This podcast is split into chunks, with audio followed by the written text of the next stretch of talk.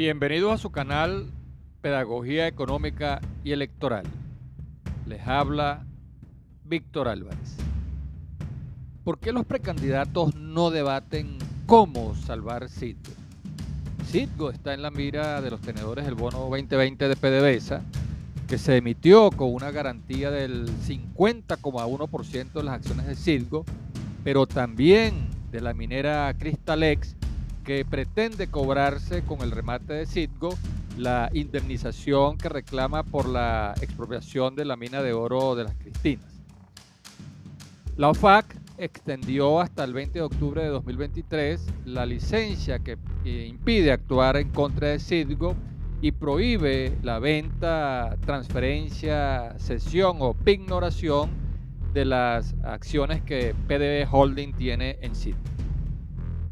Recordemos que en marzo de 2023 el juez Leonard Starr de Delaware eh, aprobó el remate de estas acciones para pagar a los acreedores. Pero este procedimiento no se puede llevar a cabo hasta tanto lo autorice la OFAC.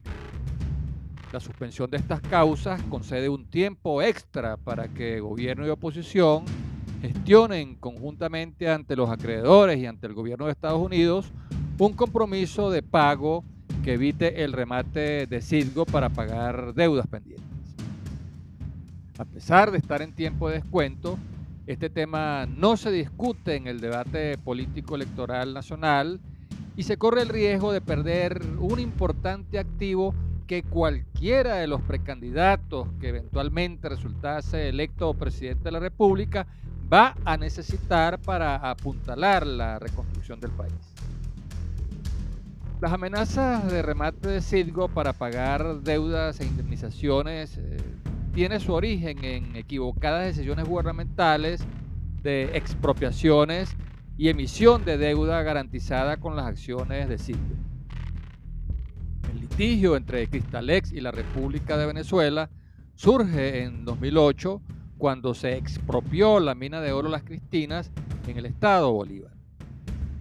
Alex llevó el caso al Centro Internacional de Arreglo de Diferencias sobre Inversiones, el CIADI, eh, cuyo tribunal de arbitraje dictó en 2016 una sentencia que favoreció a Crystalex con una indemnización inicial de 1.400 millones de dólares, monto que debía pagar la República como compensación por los daños y perjuicios generados a la compañía por la expropiación.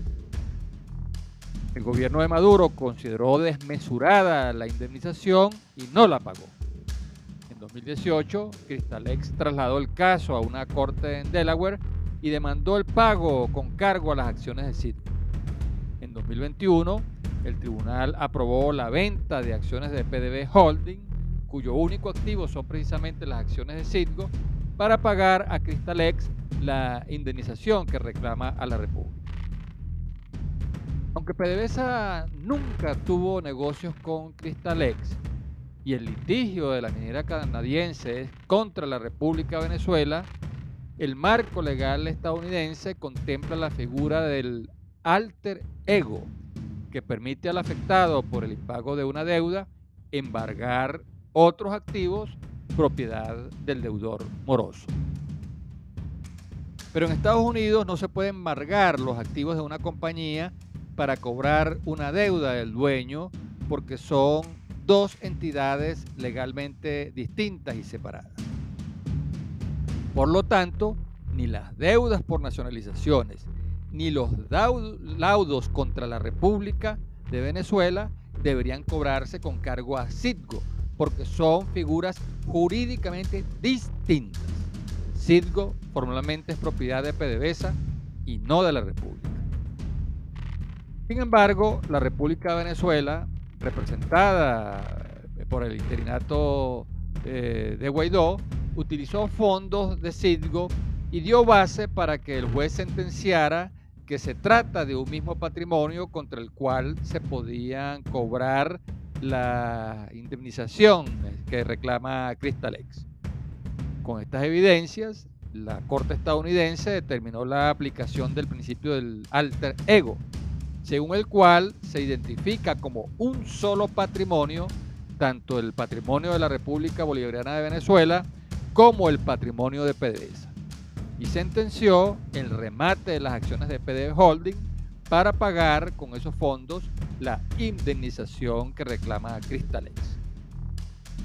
Este fallo, basado en la figura del alter ego, sentencia eh, un eh, precedente jurídico que puede ser eh, utilizado en otros juicios que buscan cobrar indemnizaciones con cargo a los activos de Venezuela en el exterior.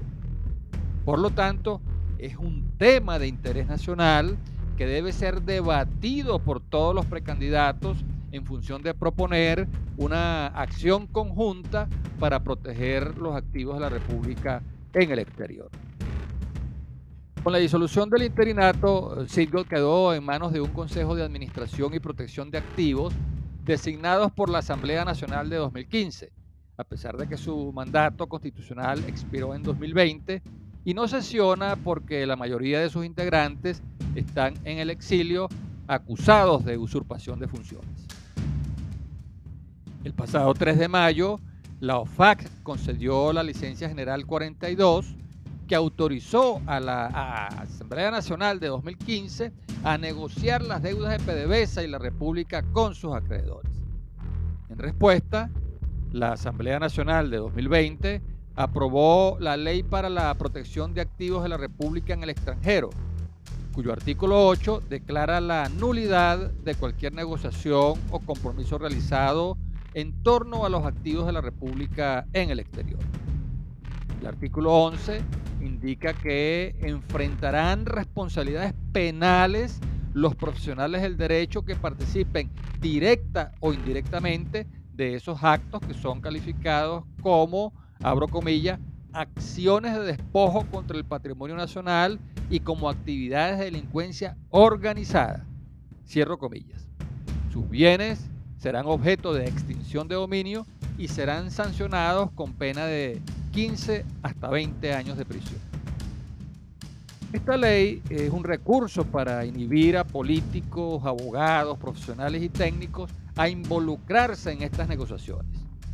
El gobierno busca impedir que la Asamblea Nacional de 2015, autorizada por la mencionada licencia 42 de la OFAC, negocie con los acreedores de la República de PDVSA.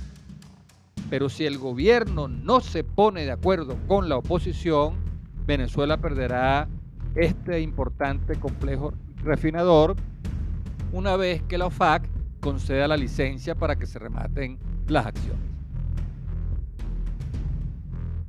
En 2022, eh, reportó eh, ganancias netas de 2.800 millones de dólares.